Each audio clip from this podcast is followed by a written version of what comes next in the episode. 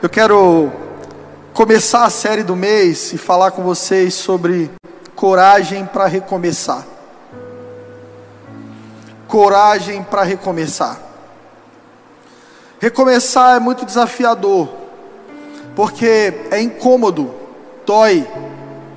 Quando você constrói algo e de repente tudo aquilo é desfeito por algum motivo, e você tem que buscar forças dentro de você e em Deus para reconstruir, recomeçar.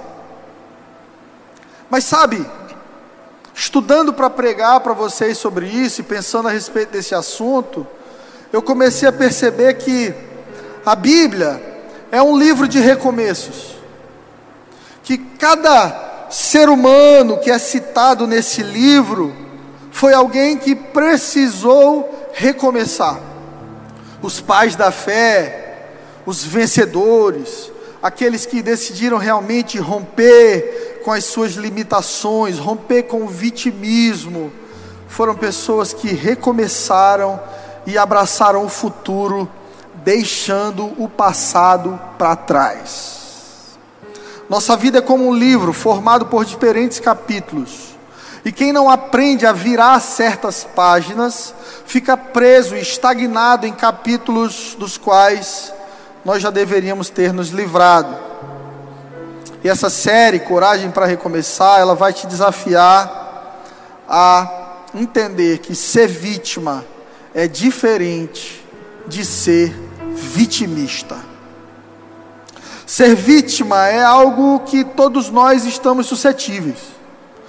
Todo ser humano é passível de enfrentar dores, limitações, resistências, perdas. E assim todos nós, em algum momento, podemos ser vítimas de uma ofensa, vítimas de uma perda familiar, vítimas de um abuso, vítimas de uma crise econômica, como estamos sendo agora, vítimas de uma falência na empresa, vítimas de uma pandemia. E ser vítima é algo que você não escolhe. Você decide dar uma caminhada na Frei Serafim, e de repente você é abordado por alguém armado e aquela pessoa te faz vítima de um assalto. Mas ser vitimista é quando você decide que você vai permanecer naquele capítulo e você não segue adiante. Alguém já disse que depressão é excesso de passado e ansiedade é excesso de futuro. Ou seja, pessoas saudáveis, emocionalmente, mentalmente, espiritualmente, elas celebram o hoje, elas vivem o hoje, elas constroem hoje, elas se alegram hoje, elas choram hoje. Por isso a Bíblia diz que o choro dura uma noite, mas a alegria vem pela manhã. Porque saúde espiritual e emocional é saber compreender as estações. E aí, você vai ver que existem pessoas que depois de um incidente na vida delas, elas permitiram que todo o futuro delas fosse moldado por aquilo. Então, você foi traída por seu marido, e você jurou para você mesma que você nunca mais confiaria em homem nenhum. O seu pai machucou sua mãe, e a sua mãe te disse: Olha, homem não presta, e você jurou para você mesmo que você nunca confiaria totalmente em um homem. Isso é ser vitimista. Ser vítima é uma questão circunstancial e vitimista é uma questão existencial. Tem pessoas que depois de passarem por um acidente, por um assalto, por uma situação difícil, elas entram num lugar chamado síndrome do pânico, elas ficam com medo, porque a mente delas projeta aquela mesma situação em todo instante. Sabe, isso não é diminuir sua dor, não é dizer para você que, que essa depressão aí é bobagem, é frescura, isso é bobagem. Olha, não é tão ruim assim. Isso é a pior coisa que você pode dizer para alguém que está sofrendo.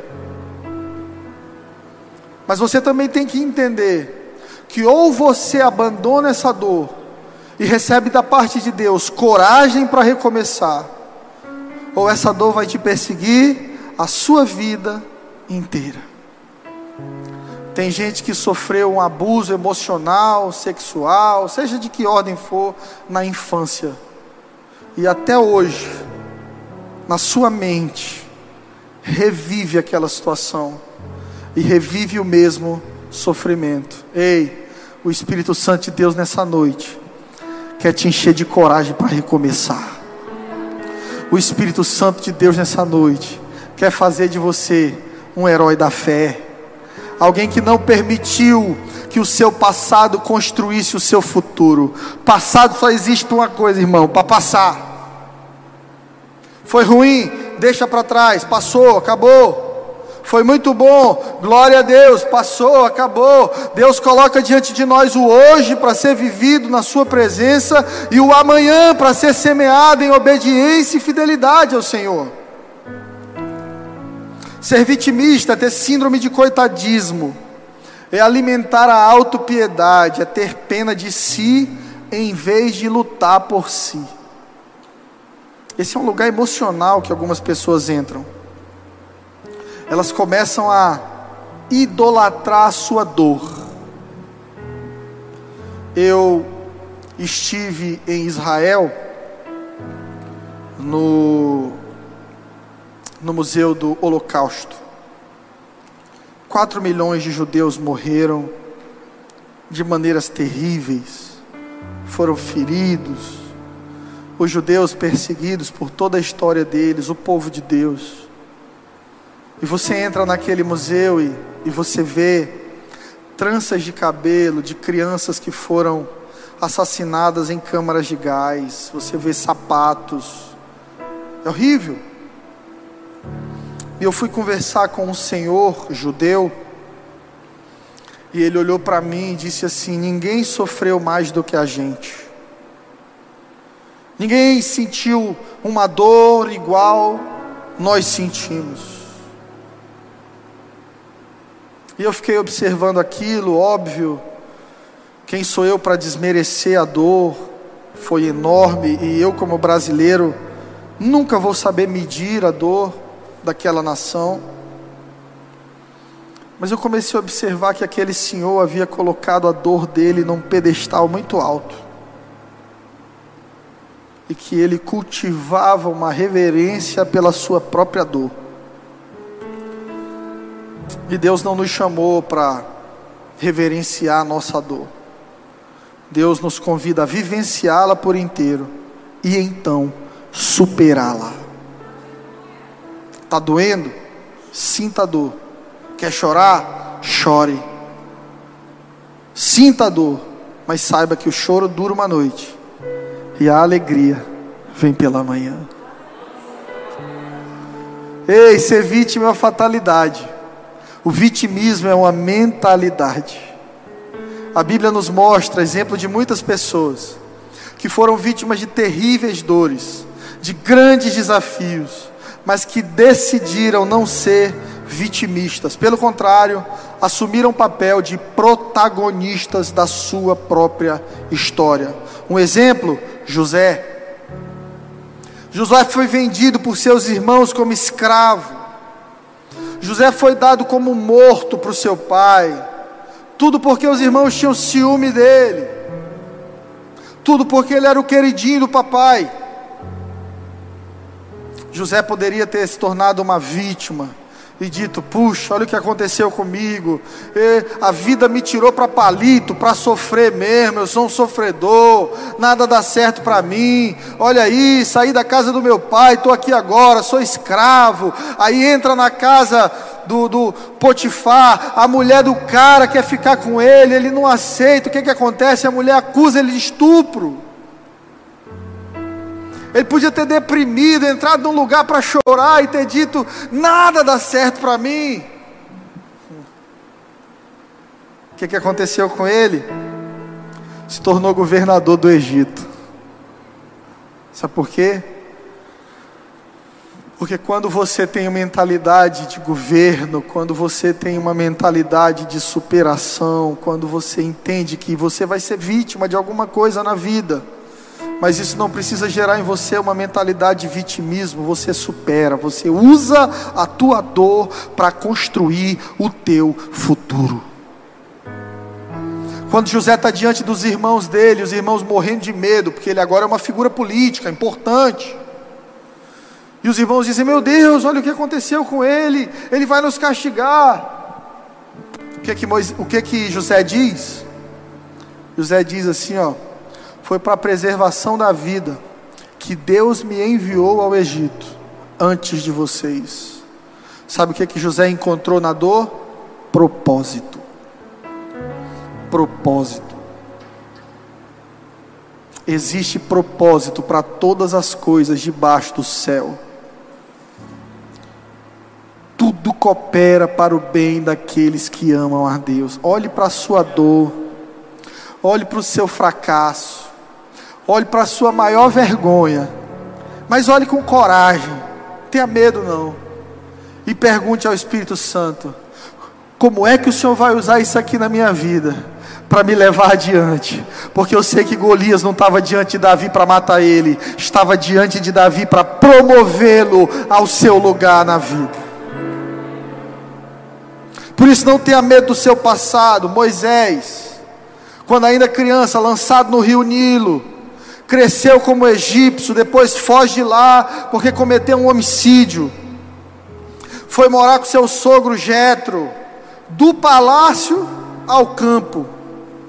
Do palácio de Faraó a cuidador de bois e ovelhas, a peão o que, que ele poderia ter feito?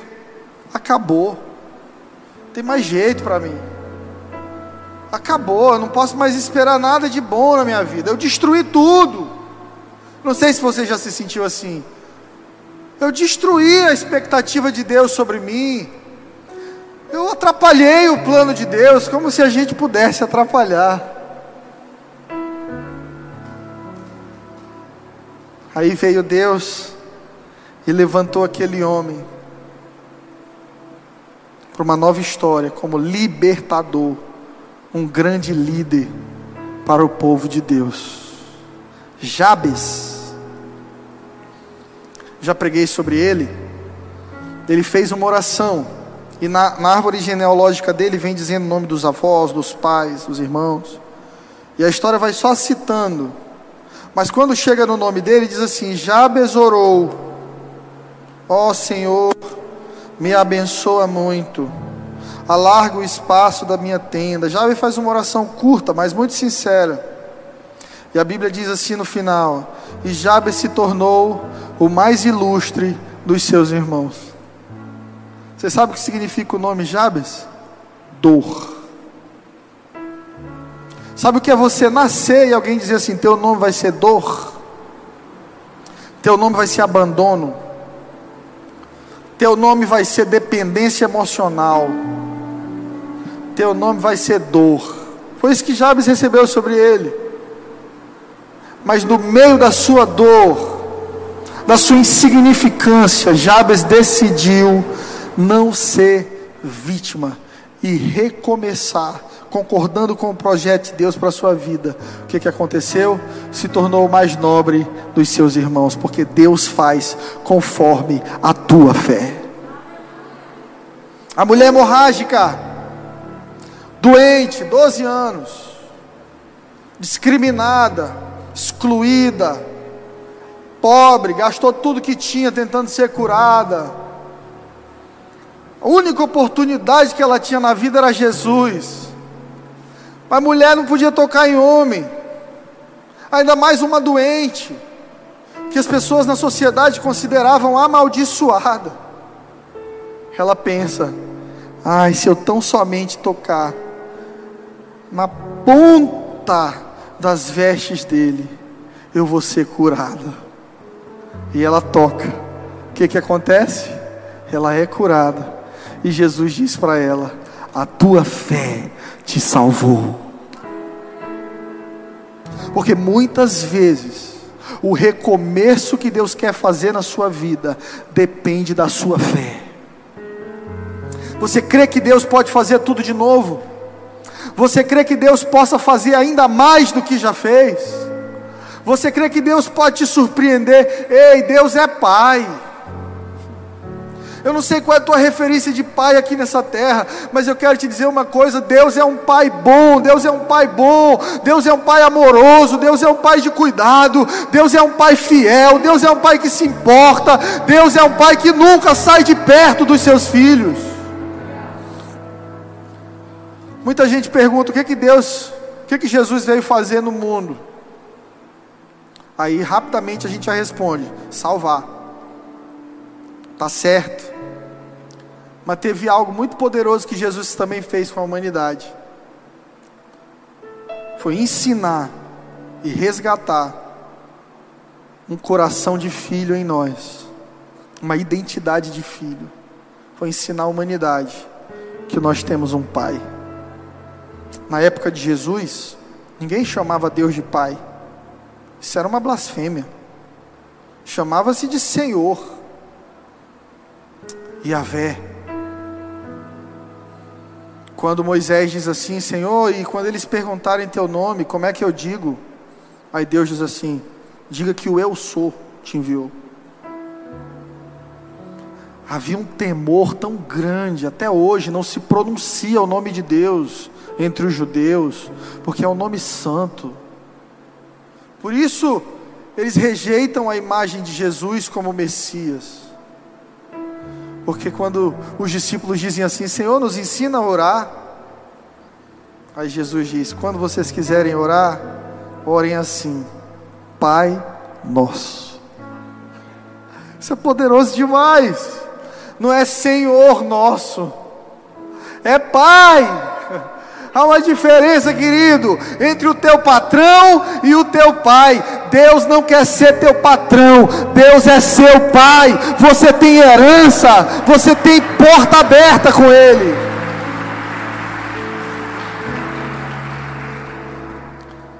Eu quero focar contigo nessa noite na história de Raabe. Se você trouxe sua Bíblia, abra comigo em Josué, capítulo 2. Vamos ler.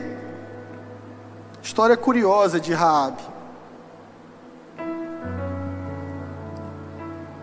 Olha o que a Bíblia diz.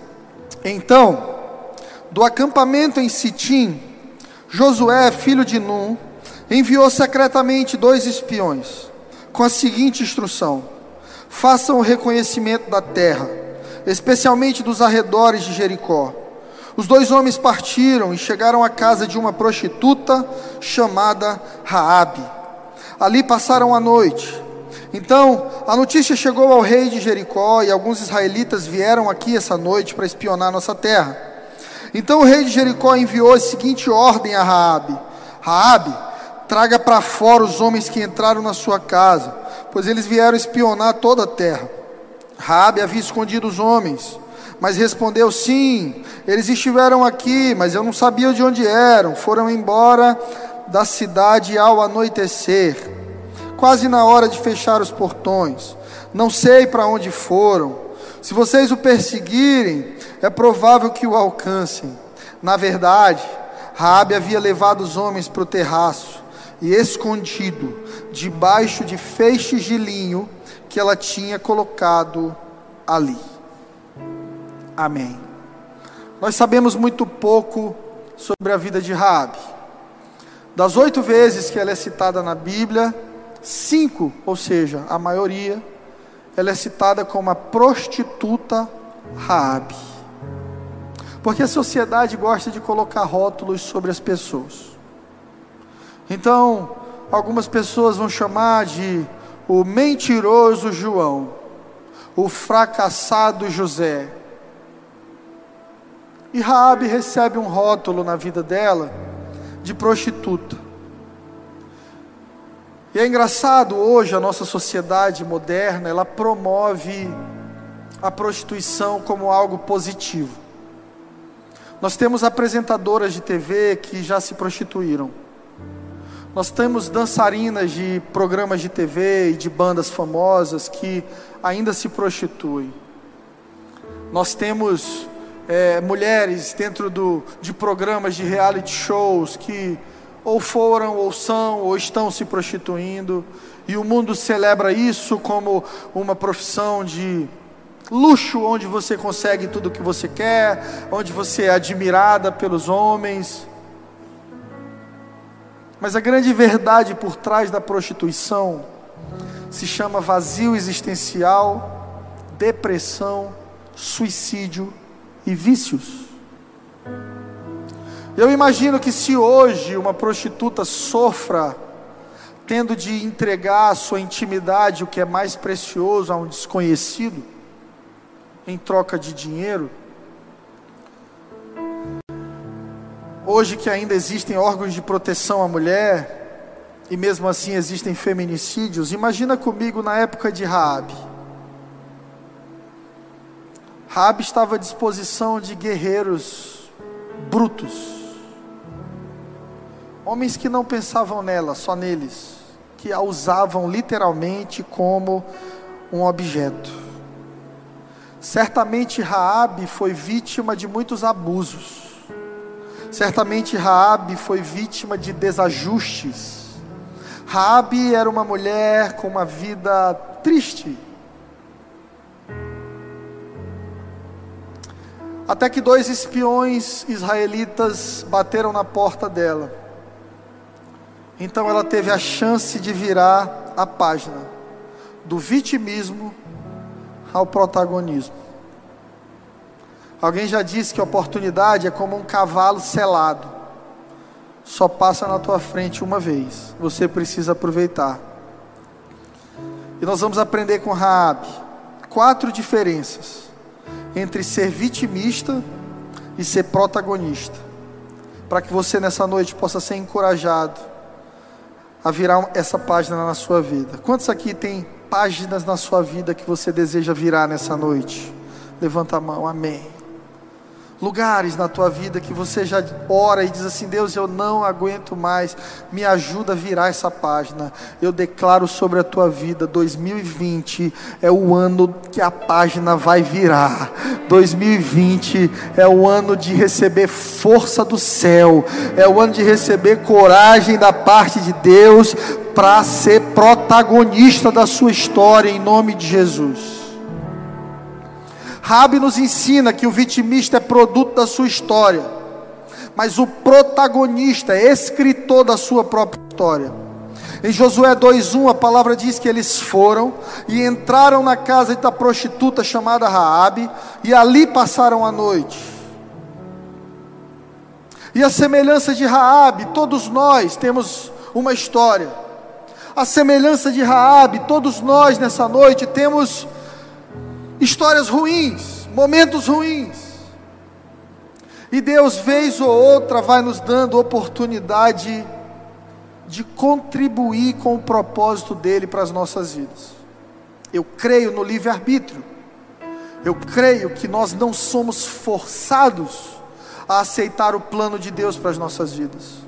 Nós contribuímos com ele quando concordamos. Esse é um mistério, é um mistério de Deus. Provérbios 16, 2. A Bíblia diz assim: Ao homem pertence os planos do coração, mas do Senhor vem a resposta da língua. Sabe o que a Bíblia está dizendo aqui? Que há uma interação entre o Deus soberano e o homem, sendo responsável por suas escolhas. O que é que Deus fala para Caim quando Caim quer matar seu irmão Abel por ciúme, por inveja? Ele diz: O teu desejo será contra ti, mas cabe a ti dominá-lo. Um homem sábio já disse que você não consegue impedir um pássaro de pousar na sua cabeça. É impossível. Você está andando na rua, o pássaro pousa. Agora, você pode impedi-lo de fazer um ninho. A batalha na mente do homem é a principal batalha. E você precisa aprender a dominar os planos do teu coração, a dominar teus pensamentos, a dominar teus instintos, a dominar tuas intenções e ajustá-las em cooperação ao projeto de Deus para a sua vida. para que você possa realmente alcançar esse novo começo que você tanto deseja. Existe uma teologia errada que diz assim: ah, tinha que ser assim. Foi assim na minha vida porque Deus quis que fosse assim. Já estava escrito nas estrelas. Tem gente que diz: eu perdi minha esposa porque Deus quis. Eu fali porque tinha que ser. Eu fiquei doente porque já estava escrito. Essa é uma fé anticristã, antibíblica, determinista que arranca a tua possibilidade de escolha da tua própria história. E deixa eu te dizer uma coisa: a tua história é escrita por uma caneta com duas mãos, a mão de Deus e a sua mão. Se você quer um recomeço, se você quer coragem para recomeçar, se você quer virar uma página na sua vida que tanto te incomoda, contribua com a mão de Deus, se posicione debaixo do projeto de Deus para a sua vida, lute contra você mesmo e Deus te dará a vitória. Quando a gente prega sobre isso, tem gente que acha que é uma mensagem antropocêntrica que coloca Deus no centro, que coloca o homem no centro. Mas isso não é verdade. O homem contribui com o propósito de Deus, com as suas escolhas. E geralmente, quando eu prego sobre isso, sobre superar, recomeçar, algumas pessoas pensam, Pastor, se tu soubesse a minha história, tu me entenderia. Mas eu vim aqui nessa noite para te dizer que em Jesus, esse teu trauma não é o final da sua vida. Em Jesus, essa crise não é o final da sua história. Em Jesus, esse luto não é o final da sua história. Em Jesus, esse divórcio, essa doença, não é o final da sua história. Antes de Jesus, a morte era o fim. Depois de Jesus, a morte é o começo. Segundo ponto, o vitimista é governado pelas suas emoções. O protagonista é gestor das suas emoções. Raabe recebeu uma ordem do rei séria. Ou seja, Raabe estava correndo risco de vida. O rei, sabendo que aqueles homens haviam entrado na casa dela, ele diz o seguinte: coloca para fora esses homens que estão na sua casa. Mas ela, tendo levado aqueles homens para o terraço e os escondido debaixo de talos de linho, ela governa as suas emoções. Gente, uma prostituta naquela época não tinha muito valor. Para o rei mandar matar era um minuto, mata, acabou. E a sociedade ia dizer assim: ah, morreu Raabe, mas Raabe também, né? Sempre teve aquela vida louca dela lá. Ninguém ia dar muita importância a isso. Qualquer outra pessoa ia se encher de medo e dizer: Ei, eles estão aí dentro, me livra da morte. Mas Raabe sabia que aqueles homens pertenciam ao povo escolhido de Deus. Raabe tinha temor a Deus. Ei, Raabe tinha fé. Se tem uma coisa que você tem que guardar na sua vida, é a sua fé. Se tem uma coisa que você tem que guardar na sua vida, é a sua fé. Eu vejo muitos homens preocupados com o, o saldo bancário. Toda hora ele vai lá no aplicativo, abre, aí olha, ufa, graças a Deus, eu tenho algum dinheiro. Eu vejo muitas mulheres preocupadas com a sua beleza, todo tempo retocando a beleza, fazendo um procedimento estético. Eu não tenho nada contra isso. Isso é ótimo. Se cuide, se ame, se valorize. Mas deixa eu te dizer uma coisa: vai passar. Não tem como fazer 80 com tudo em cima. Você não é a Hebe Camargo. O dinheiro que você constrói durante a vida fica para alguém aí. O que nós realmente construímos e que levamos conosco é o nosso relacionamento com Deus. É a tua história com Deus que vai te proteger toda a tua vida. É a tua história com Deus que vai te ajudar a recomeçar toda vez que você for vítima. É o teu relacionamento com Deus que vai te tirar do lugar de vítima e vai te colocar no lugar de gestor das tuas emoções. Anota isso que eu vou dizer agora: as emoções são ótimas companheiras de viagem, mas são péssimas motoristas. Tem muita gente cheia de problema na vida porque está deixando as suas emoções serem os condutores da sua vida. Então, se você tem vontade de xingar, você xinga. Se você tem vontade de humilhar, você humilha. No momento da discussão no casamento, você pega, tira a aliança, joga na cara do outro, está acabado, vou me separar. Você não tem vontade de ir para o trabalho, você não vai. Você tem vontade de usar droga, você usa. Você tem vontade de trair a esposa, você trai. Você está sendo governado por suas emoções, por seus instintos, e isso vai te destruir. Raabe, uma prostituta do Velho Testamento, teve mais domínio próprio do que muitos de nós. Quando cheia de medo e ansiedade, sabendo que sua vida corria risco, decidiu ser um instrumento de Deus para proteger os espias que haviam sido enviados àquele lugar. O vitimista é governado por suas emoções e dá dessa maneira justifica a sua miséria. Eu não sei se você já ouviu alguém dizendo assim, eu sou desse jeito e ponto final. Eu sou assim mesmo. Eu falo o que vem na minha cabeça porque eu sou sincero. Tu não é sincero, tu é desequilibrado. Porque uma pessoa equilibrada, ela pensa um monte de coisa, mas ela filtra e ela cala. O livro, o livro de Provérbios 16, 32. Se você trouxe sua Bíblia, abra comigo, por favor ele nos dá uma chave de sabedoria muito especial sobre domínio próprio. Ele diz o seguinte: Melhor é o homem paciente do que o guerreiro, mais vale controlar o seu espírito do que conquistar uma cidade.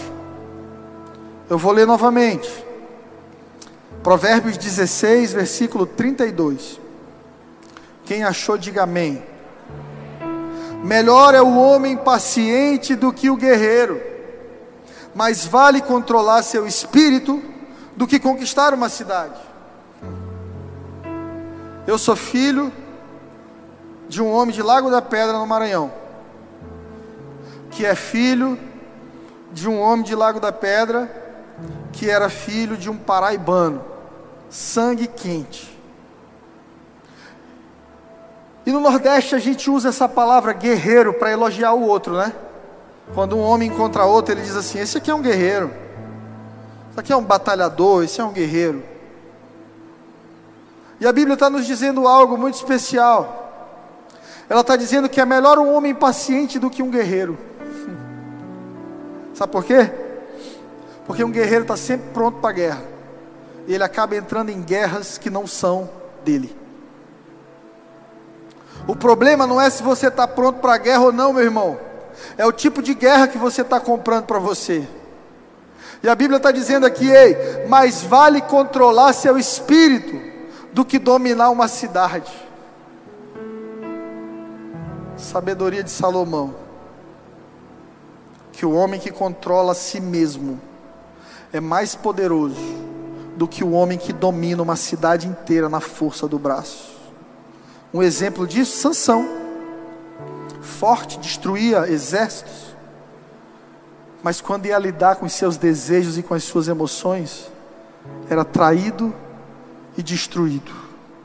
A nossa geração cresce o número de pessoas com títulos acadêmicos, sucesso profissional, dinheiro na conta, mas permanecem inaptas para lidar com coisas básicas da vida como ter paciência e como saber tratar o outro bem.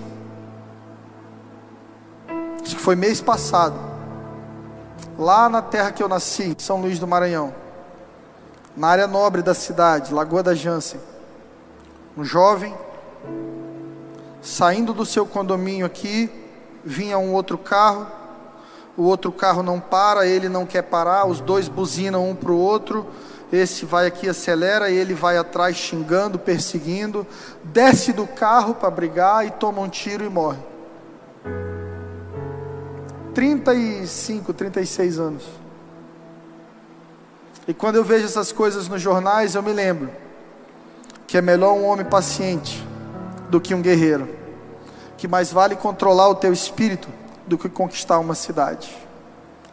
Alguns de nós colocamos no nosso carro aquele peixinho com o nome Jesus. Quem já viu esse adesivo? O peixe no, na comunidade cristã no início representava o evangelho, o cristianismo. Porque Jesus olha para Pedro e diz: Vem comigo, eu te farei pescador de homens. Só que tem irmão que devia tirar o peixe e colocar um tubarão. Ninguém pode ultrapassar ele, ninguém pode fechar ele. Ele não pode esperar no sinal um minutinho a mais, ele tem que buzinar. Aí xinga, briga, discute. Ei, eu quero te ensinar isso, meu irmão. É melhor ser paciente do que guerreiro. Guarda tua energia para as guerras certas. É melhor controlar teu espírito do que conquistar uma cidade. O psicoterapeuta suíço Carl Jung acertadamente expressou o seguinte: aquilo que não enfrentamos em nós mesmos, acabaremos encontrando como nosso destino aquilo que não enfrentamos em nós mesmos, acabaremos enfrentando como nosso destino. Tem coisa dentro de você aí que ou você enfrenta e resolve, ou vai determinar o teu destino. Tem vícios, mágoas, vícios sexuais, pornografia, masturbação,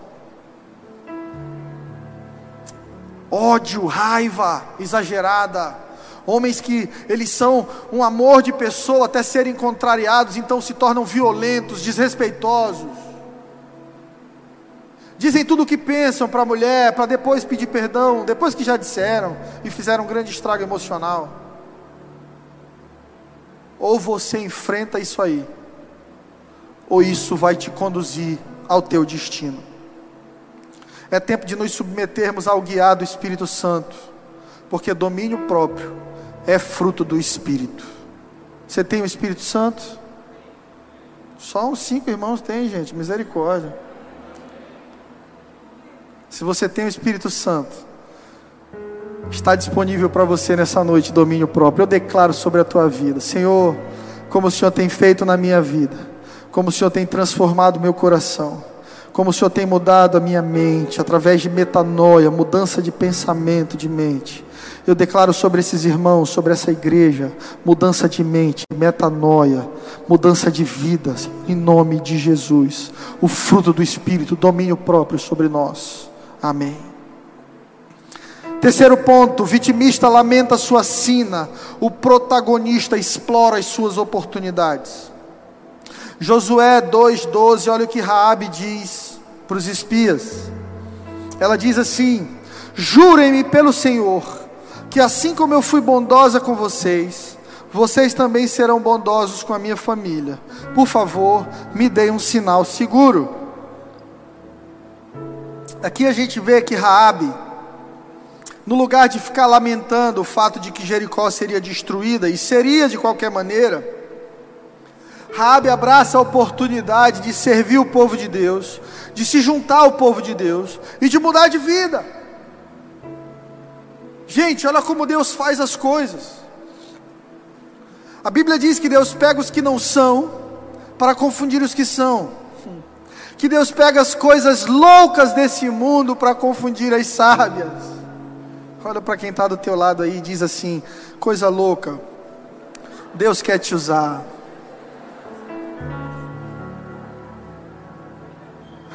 É desse jeito. Os espias estão ali em Jericó para operar o propósito e a vontade de Deus. Quem é que Deus coloca no caminho para contribuir com o propósito dele? Alguém que você não colocaria, nem eu, uma prostituta. Eu não sei se você sabe, mas Raabe é citada na genealogia de Jesus. Raabe, depois de tudo isso, ela é poupada. Os israelitas entram ali e não matam ela. E a história conta que ela conhece um homem chamado Salmão. E ela se casa, gente. A história de Rabi devia virar um filme romântico de uma mulher que sofreu demais, mas que encontra um marido que a ama de verdade. E Raabe dá luz a um filho. E esse filho então dá luz a outro, que dá luz a outro, que dá luz a Jessé. Jessé é pai de Davi. Davi parte da genealogia de Jesus. Você lembra quando o cego Bartimeu queria ser curado? E a Bíblia diz que os religiosos mandavam ele calar a boca, mas ele gritava: Jesus, filho de Davi, tem compaixão de mim. Então Jesus para e Bartimeu é curado. Porque Jesus entende, Bartimeu apelou. Bartimeu não me chamou de Messias, Bartimeu não me chamou de Jesus somente. Ele entendeu que eu sou filho de Davi, que eu sou aquele que é redentor, aquele que entra no meio da confusão e traz paz, aquele que pega uma prostituta e faz mãe e mulher de família, aquele que pega Pedro, um pescador rústico, violento, e transforma ele no pai do cristianismo ali em Jerusalém, aquele que pega Paulo, perseguidor dos cristãos, e transforma num grande pregador, que mesmo preso adorava a Deus, cheio de alegria, aquele que pega Fred, que muitos diziam que não ia dar certo, que era um menino imperativo, que não lia um livro, que não terminava um livro, e levanta para a glória dele, é o mesmo que vai pegar você e usar para a glória dele. Esse é o caráter do nosso Deus. Esse é o caráter do nosso Deus. Às vezes eu acho que quanto mais bagunçada a vida de alguém é, mais essa pessoa vai ser escolhida por Deus para um grande projeto. Se você hoje olha para a sua vida e você pensa assim: que bagunça. Eu quero te dizer que a tua vida é perfeita para ser colocada nas mãos de Deus, porque Ele é o Deus do recomeço é o Deus da esperança, é o Deus que pega as coisas loucas, ei, coisa louca, eu estou falando contigo. Deus vai pegar você e vai te levantar. Os sábios vão olhar para você e vão dizer: Eu não entendo o que está acontecendo na vida dele, eu não entendo o que está acontecendo na vida dela. E você vai poder dizer: Não sou eu, não, é Cristo em mim, a esperança da glória. Cristo em mim, a esperança da glória. Cristo em mim, a esperança da glória. Não por mim, mas por Ele, porque porque dele, por ele, para ele são todas as coisas. Aleluia. Aleluia.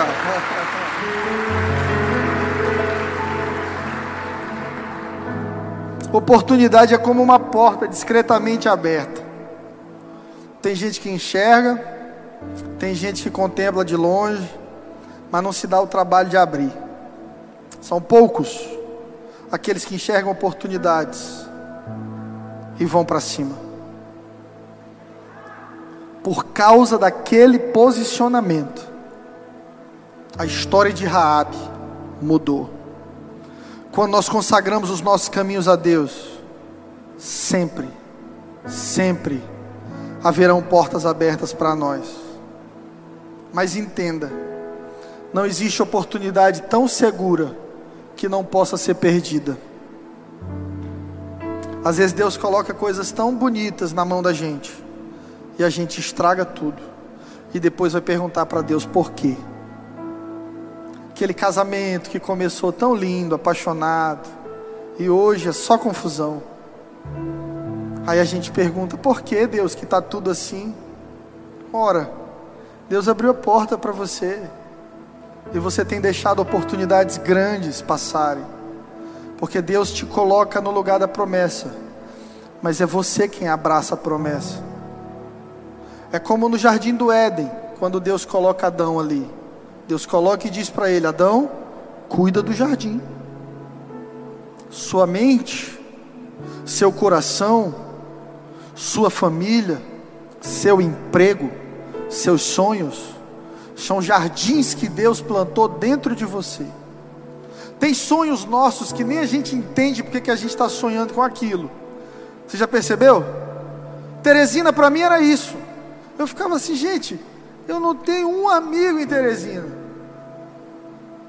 Eu não tenho um familiar em Teresina. Que loucura é essa dentro de mim de estar tá sonhando com Teresina? E uma vez um pastor muito amigo disse para mim, Fred, é de Deus tanto querer quanto efetuar. Alguns sonhos que estão dentro de você não são só seus. Foi Deus que plantou ele no teu coração.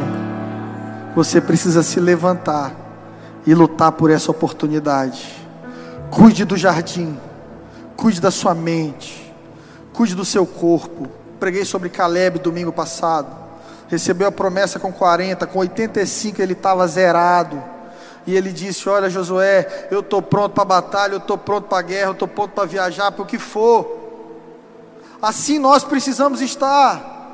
A Bíblia é esse livro de pessoas imperfeitas, normais, que viveram o sobrenatural. A Bíblia é Deus dizendo para a gente: Ei, o José, a Maria, são igual você. Só que eles decidiram crer eles decidiram abraçar o recomeço, eles decidiram abraçar o processo. Moisés viu a terra prometida, mas não entrou nela. Sabe por quê? Porque o seu descontrole emocional fez ele perder a oportunidade. Quantas pessoas que você conhece que são tão legais, gente boa, gente esforçada, gente inteligente, amável, mas que está perdendo muita coisa, porque não tem controle. Eu sinto que o Espírito Santo de Deus quer falar com alguém aqui nessa noite. Que o teu desafio é o domínio próprio. Que você tem sido o seu maior gigante. E esse gigante precisa cair. O teu passado construiu um gigante voraz dentro de você mas tem um gigante muito maior dentro de você, chamado Espírito Santo. E aliado ao Espírito Santo de Deus, meu irmão, aquilo que não serve mais na sua vida precisa ser lançado fora. Amém? Jesus cruzou multidões, somente doze tornaram-se discípulos de verdade, e através desses doze o Evangelho nos alcançou. Por quê? Porque o vitimista escolhe lamber as feridas, reclamar da vida, invejar o sucesso dos outros, se comparar, almejar a oportunidade dos outros, porque ele não consegue ver as oportunidades dele. É aquela pessoa negativa que sempre diminui o sucesso dos outros. Aí ela vê o amigo num carro novo, entra em casa e a mulher diz assim: Olha aí, teu amigo trocou de carro. E diz assim, também, irmão, 60 parcelas no boleto, até eu. Rapaz, tu viu que fulana casou com um cara bonito, médico, estudioso. Você que está solteira, receba em nome de Jesus. O cara discípulo do pastor Fred, vai para a igreja, o cara de Deus mesmo. Só pode ser gay. Já diz logo assim. Não é homem não, vai dar problema e sair lá na frente. Não, ou então é mulherengo. Aquele ali eu conheço, é mulherengo. Casamento assim, quando assim do nada, assim, só dá confusão. Estão casando muito rápido, isso aí vai dar divórcio. É gente que usa a língua para concordar com o diabo. Deus nos chamou para ser profetas da esperança. Quando alguém for abençoado do seu lado, celebre mais que ele. Seja aquele amigo que todos os amigos querem ligar quando conquistam alguma coisa. Eu tenho desejado e me esforçado para ser isso para os meus irmãos. E é incrível como as pessoas me ligam para celebrar bênçãos. Alguém me liga, pastor, eu consegui financiar meu apartamento, minha casa. Eu digo, vamos embora lá. Eu quero escolher a cor de alguma parede, eu quero te dar um quadro. Cara, que lindo. Às vezes o apartamento é pequeno, mas eu digo assim, gente, bota espelho que aumenta. Se botar um espelho aqui na sala, ó, dá sensação de espaço. Que apartamento bonito, cara. Quantos anos tu tem? Pastor, eu tenho 22. Cara, com 22 eu não tinha nada, morava na casa da minha sogra. Tu já está na minha frente, glória a Deus. Seja a voz de Deus na vida das pessoas. Seja Raabe, guardando os sonhos de Deus, protegendo os espias de Deus. E a porção de Deus vai chegar na sua vida na hora certa também.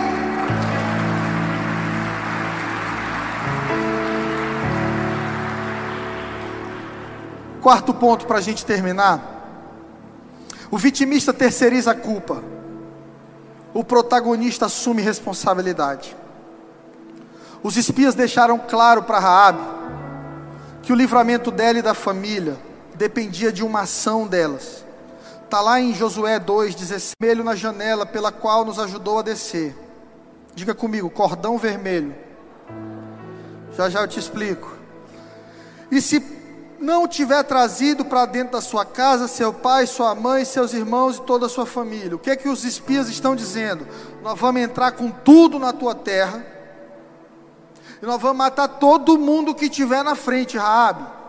Por isso vai agora, pega a tua família e coloca dentro de casa e coloca um cordão vermelho na janela.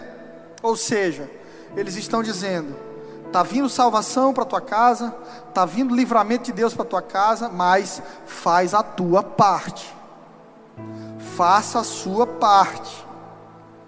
E a quarta lição é essa: quem abraça papel de vítima na vida, nunca quer abraçar sua responsabilidade. Algumas pessoas chegam para mim e dizem: Ô oh, pastor, ora, ora pelo meu pai. Meu pai é uma pessoa tão difícil, eu gostaria tanto que ele recebesse a Jesus e mudasse. Mas você sabe qual é a melhor coisa que você pode fazer? Não é pedir minha oração, não. É você representar Jesus na vida do seu pai. Tem mãe que chega para mim e diz assim: Pastor, ajuda o meu filho a mudar. Ele está com 16 anos. Ele está doido, é só confusão.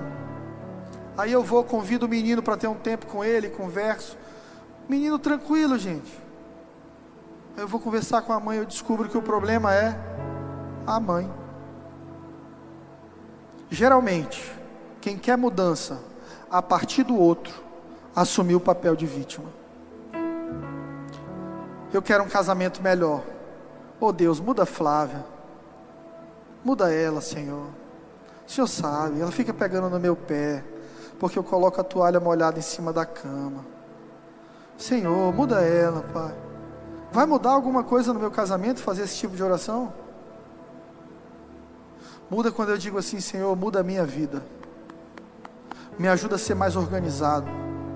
Me ajuda a não esquecer a toalha molhada em cima da cama. Me ajuda a ser romântico de novo. Me ajuda a ser carinhoso. Me ajuda a ser fiel. Me ajuda a ser generoso. Oh Deus, como eu preciso mudar. Me ajuda. Deus vai olhar do céu, vai dizer: Eu vou te justificar e vou te ajudar. Porque você não é vítima. Você está assumindo seu papel na sua história. Por isso eu estou contigo. Você quer mudança na sua vida? Qual é a página que você quer virar na sua vida? Deixa eu te dizer uma coisa: a mão que vai virar essa página é a sua, meu irmão. Deus só vai concordar contigo. Lá na cruz, Jesus gritou: está consumado. Todo o poder para vencer já te foi dado através de Jesus Cristo de Nazaré. O apóstolo Paulo diz que nós somos mais que vencedores. Não há nada mais forte que o poder de Jesus. Por isso, segura essa página que você quer virar na sua vida hoje e vira ela. Quem procura por culpados perde tempo. Quem assume responsabilidade ganha chances. Duas dicas para você virar a página hoje na sua vida. A primeira delas, se reconcilie com o mundo. Se faça paz com o seu mundo. O vitimista tem raiva da família que nasceu, da classe econômica que tem, do emprego que arrumou, do estudo que teve acesso, do peso que está pesando, da aparência que tem, da dureza do dia a dia. O, o vitimista cultiva no fundo uma raiva do mundo que recebeu.